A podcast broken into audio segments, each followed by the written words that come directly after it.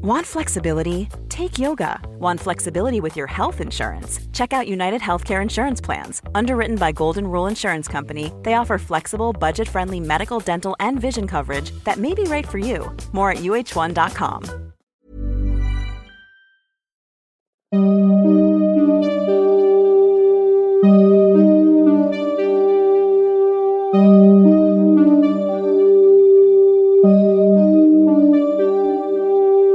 Durante los siguientes minutos escucharás historias que podrían quitarte el sueño. Cosas que pasan con mayor frecuencia de lo que podrías imaginar. Anécdotas vividas por personas reales, como tú, como yo. ¿Estás listo para escucharlas? Así que ponte cómodo y apaga la luz, porque yo soy Emanuel Morales. Y yo Kevin García. Y estas son Las historias de Mundo Creepy.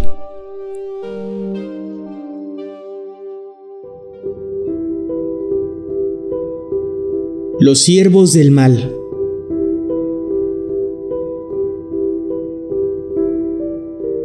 No es para nadie un secreto que las sectas pueden llevar a la gente vulnerable a cometer actos que rebasan la cordura, aprovechándose de su carisma y de la debilidad de los incautos.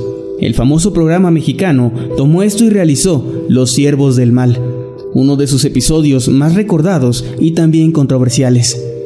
En este, Silvia Pinal nos cuenta la historia de Efren y su esposa, una pareja de adultos mayores que tiene una pequeña fonda en un pueblo, aparentemente San Luis Potosí, en México.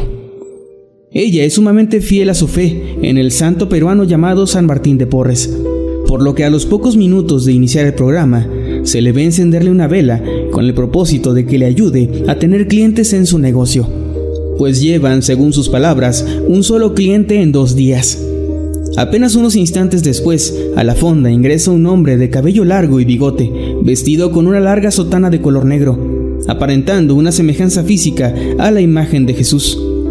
El sujeto, acompañado de otros doce, se acerca a la pareja y piden un servicio para todos. Una vez que consumen los alimentos, el hombre, que es evidentemente el líder del grupo, cuestiona a Efren y a su esposa acerca de su fe. Y es aquí cuando la mujer le dice que ella tiene mucha, pero que a veces reniega de la misma por la diabetes que la aqueja. El religioso se ofrece a orar por ella y mientras lo hace, se da cuenta de que la señora tiene un pequeño altar a su santo en el negocio, por lo que enfurece y comienza a decirle que sus enfermedades son producto de su idolatría, pues al adorar imágenes está ofendiendo y haciendo enojar a Dios, quien la está castigando por ello. A continuación se dirige a Efrén y le dice que recibió una revelación de que él tenía cuartos en renta y que querían ocuparlos porque estarían ahí para predicar. Poco después, mientras la protagonista se encuentra recogiendo unas cosas, el líder de la secta a quien se dirige como señor Nacho llega al lugar y comienza a hablar con ella, contándole que él es la reencarnación de Jesús y que planea predicar en el pueblo para convertir a quienes Dios elija y así llevarlos a unas curvas cercanas donde se refugiarán y después perderán la vida a causa de la persecución de la que serán víctimas por la llegada del apocalipsis. La mujer, bastante alarmada, dice que ella no quiere morir, por lo que es reprendida por el sujeto, quien se molesta aún más después de que ella le cobra la comida del primer día y el alquiler de los cuartos. En la siguiente escena, vemos a los miembros de la secta reunidos en el patio de la propiedad de Efren y su esposa, orando y predicando con una buena cantidad de personas del pueblo alrededor de ellos. Pero lo perturbador del caso llega cuando comienzan a pasar las canastillas en las que se recogerá la ofrenda, pues la mujer protagonista se niega a dar algo. Nacho, al ver esto, hace un gesto de molestia y la acusa de ser un demonio que trata de estorbar a la obra de Dios. Y lo que es peor, que ese demonio es capaz de contagiar a las demás mujeres, por lo que para evitarlo, los hombres deben golpearlas y así expulsar al diablo del lugar. Los pobladores obedecen ciegamente las órdenes del líder y así comienzan a golpear salvajemente a cada una de las mujeres que estaban en el lugar, mientras ellas gritan suplicando por piedad, y Nacho canta y adora a Dios. Posteriormente, mientras el líder de la secta se encuentra en la fonda, Efraín llega con un hombre postrado en una improvisada camilla, asegurando que es su amigo Ponciano, quien padece cáncer terminal y busca la ayuda del supuesto enviado de Dios, revelando también que él le aconsejó entregar sus propiedades al grupo, asegurando así su salud y salvación. Al escuchar esto, Nacho hace una oración por él y le ordena pasar la noche solo y dejar de tomar medicamentos, pues la falta de fe y el pecado de sus parientes lo mantienen enfermo. Además le dice que el dolor será el medio por el que Dios expulsará de él sus ofensas. Esto, como era de suponerse, provoca el fallecimiento del hombre, y cuando Efren se lo cuenta a su esposa, ella le reclama diciéndole que los culpables son él y su líder, pues lo llevaron directamente a la muerte con sus creencias. En ese momento entra al lugar Nacho, quien después de decirle al esposo que es un santo y que quiere que forme parte de sus apóstoles, le ordena vender la fonda y golpear a su esposa, pues se encuentra en el lugar una pequeña estampa de la Virgen de Guadalupe. El hombre obedece nuevamente sin rechistar y azota con salvajismo a la mujer, a quien se le puede ver con el rostro repleto de moretones y con el cuerpo adolorido. Más tarde, aparece rogándole a su marido que no la abandone, pues éste ha empacado sus cosas y se está mudando con la secta, que ahora se alberga en la que era la casa de su amigo Ponciano. La señora, decidida a poner un alto a los engaños del grupo, acude a la policía para levantar una denuncia. Sin embargo, ahí se da cuenta de que los religiosos han influido tanto en el pueblo que hasta las autoridades están sometidas a sus creencias. Sin alguna alternativa, la mujer se va del lugar y llega a la ciudad para pedirle refugio a su sobrina, quien la acepta y le ofrece su ayuda para denunciar las prácticas de los sectarios, quienes han logrado someter bajo sus deseos a prácticamente todo el pueblo. En las escenas finales, la historia nos deja un mensaje un tanto desolador, pues nos permite observar claramente el poder tan destructivo que pueden llegar a tener esta clase de grupos sectarios.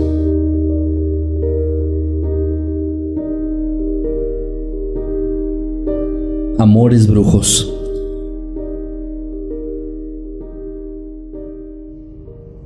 Para muchos de los que llegamos a ver este programa durante sus emisiones en la televisión abierta, el saber que la señora María Prado sería parte del elenco era una garantía de que veríamos un episodio con una historia aterradora y sumamente fuerte.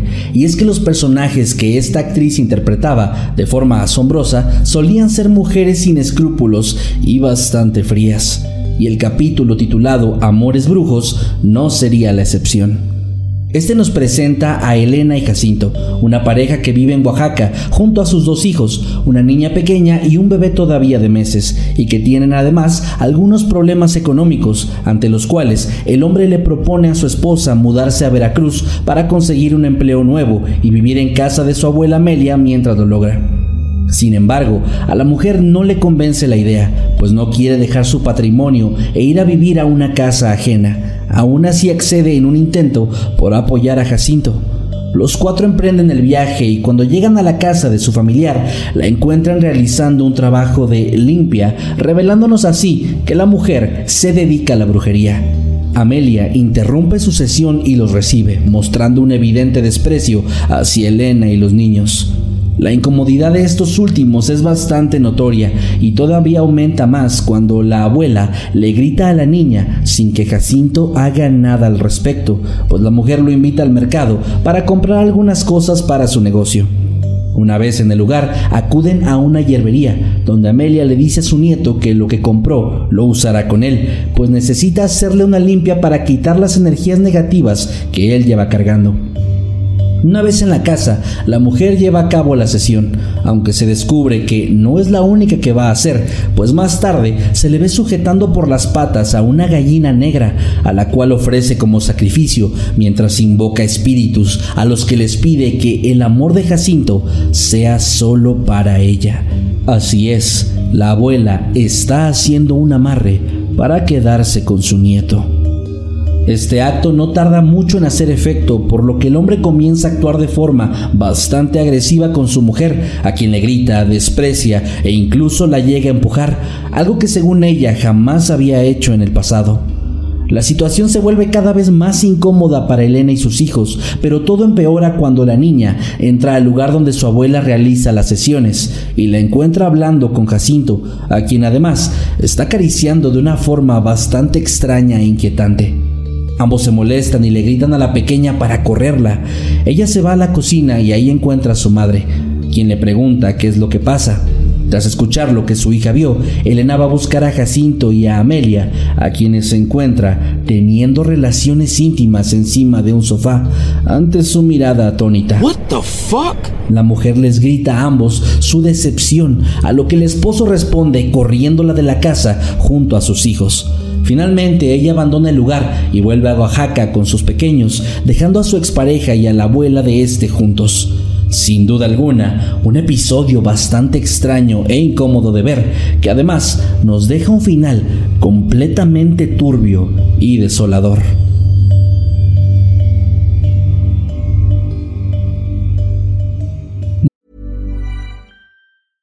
Cool fact a crocodile can't stick out its tongue. Also, you can get health insurance for a month or just under a year in some states. United Healthcare short term insurance plans, underwritten by Golden Rule Insurance Company, offer flexible, budget friendly coverage for you. Learn more at uh1.com. Muñeca de trapo.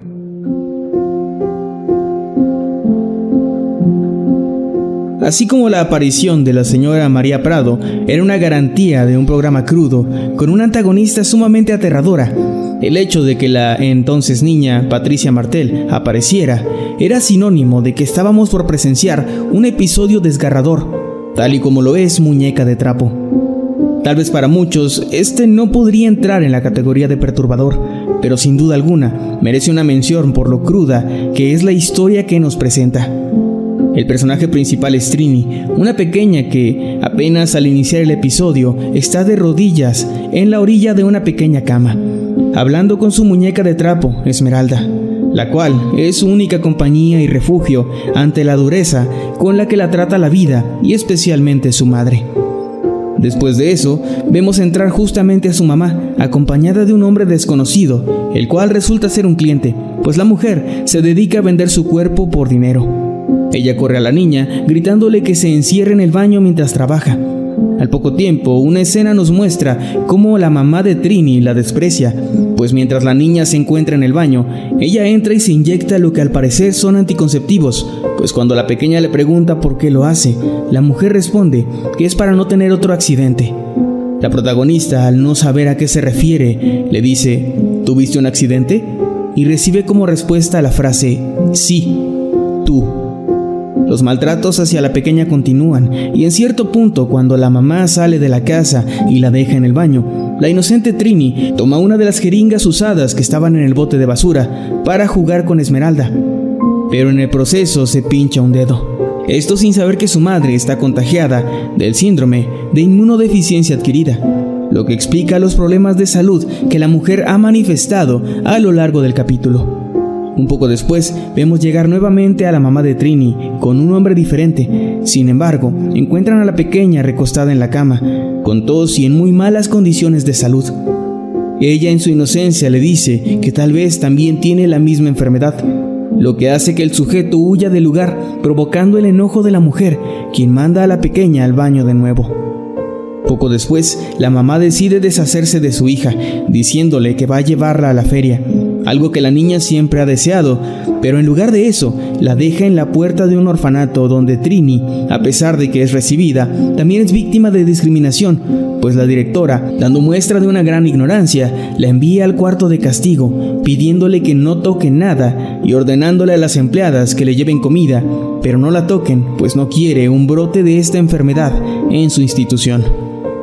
La niña pasa la noche ahí, encerrada y completamente sola hasta el día siguiente cuando llega el doctor y la revisa, no sin antes tener una fuerte discusión con la directora, pues le molesta bastante la ignorancia y el prejuicio que ella tuvo. Tras evaluar a la pequeña, el médico determina que tiene una fuerte neumonía, la cual está a punto de quitarle la vida, pues se complicó debido a su enfermedad. Con esta información le exige a la mujer que la envíe al hospital inmediatamente para ver si se puede hacer algo por ella.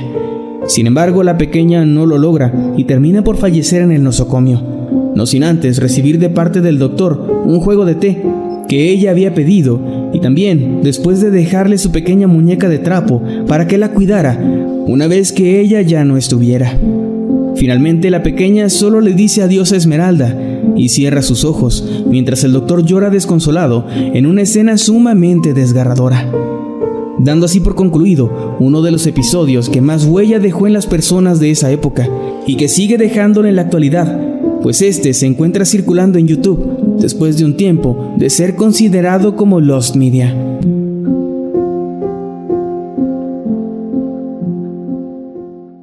Novia eterna.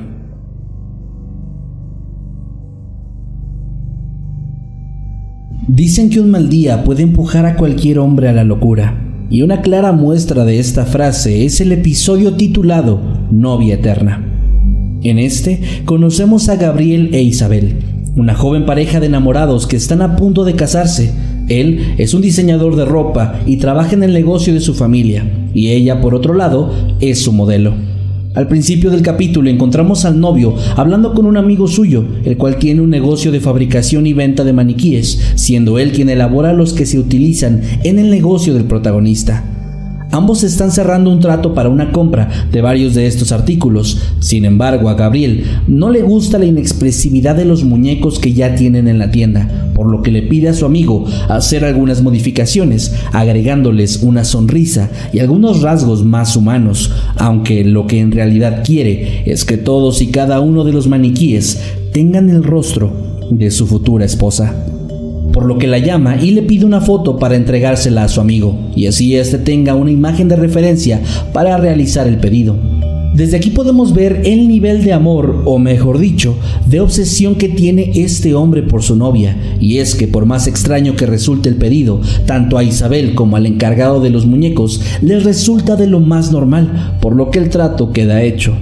Por otra parte, la ilusionada pareja continúa con sus planes de boda, organizando la lista de invitados, ajustando detalles y buscando los boletos para su luna de miel, hasta que finalmente llega el gran día.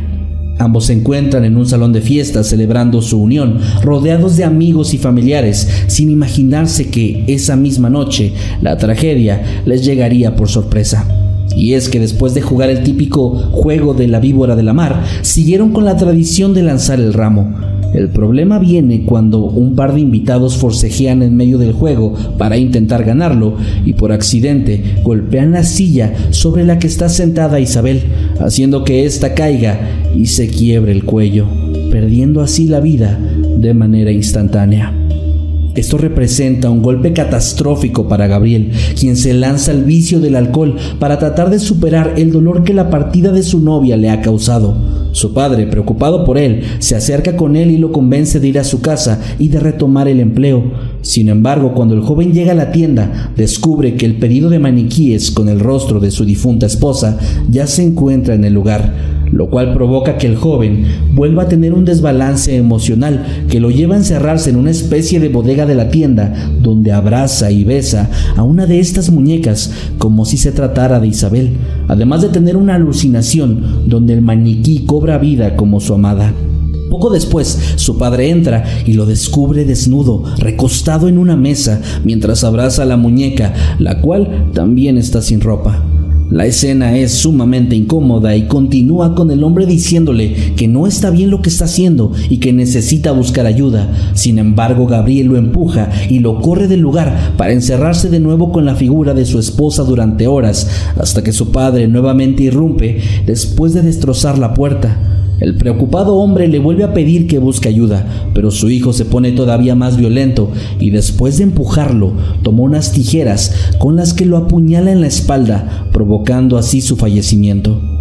En la versión que se encuentra en internet de este episodio, la historia concluye en este momento. Sin embargo, hay muchos comentarios que aseguran que después de esto, Gabriel se lleva el maniquí al cementerio, donde es arrestado por las autoridades mientras tiene relaciones con la muñeca, encima de la tumba de Isabel, dándole así un cierre sumamente perturbador al episodio que empata perfectamente con el tono de la macabra historia.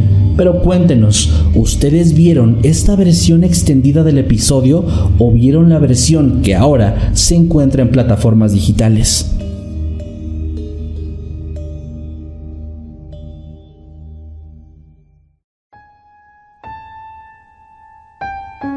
Cuando yo era niño, una vez, mi, bueno, varias veces mi mamá me dejó al cuidado de una de mis tías, que era muy fan de este programa de Mujer Casos de la Vida Real.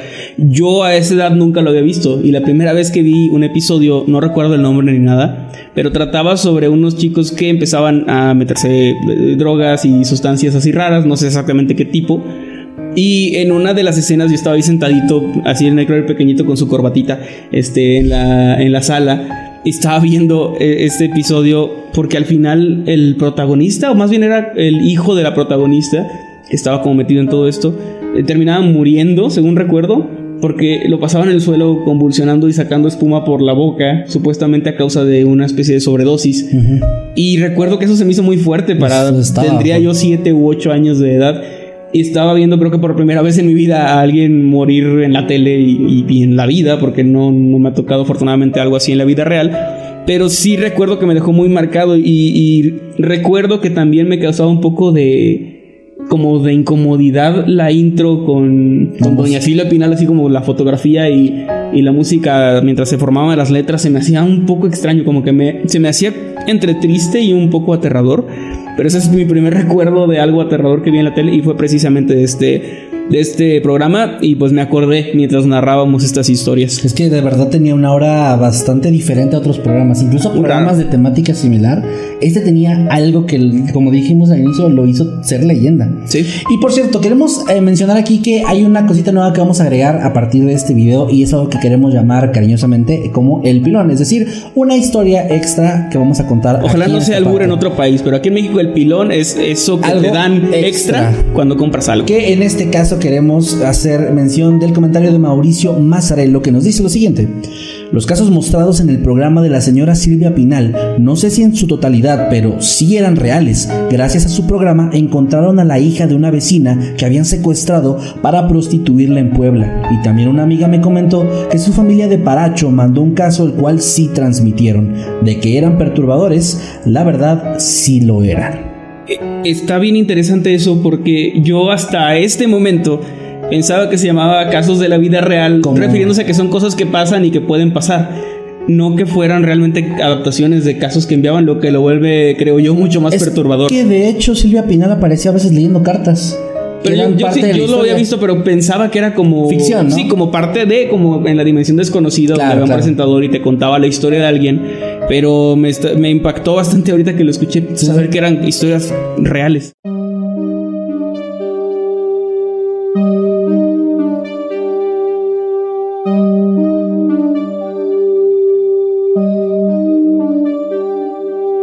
Hemos llegado al final de este episodio. Esperamos que haya sido de tu agrado. Recuerda que puedes escucharnos cada lunes y que puedes seguirnos a través de todas nuestras redes sociales como arroba emanuel-night y arroba Kevin Masketman. Buenas noches y dulces sueños.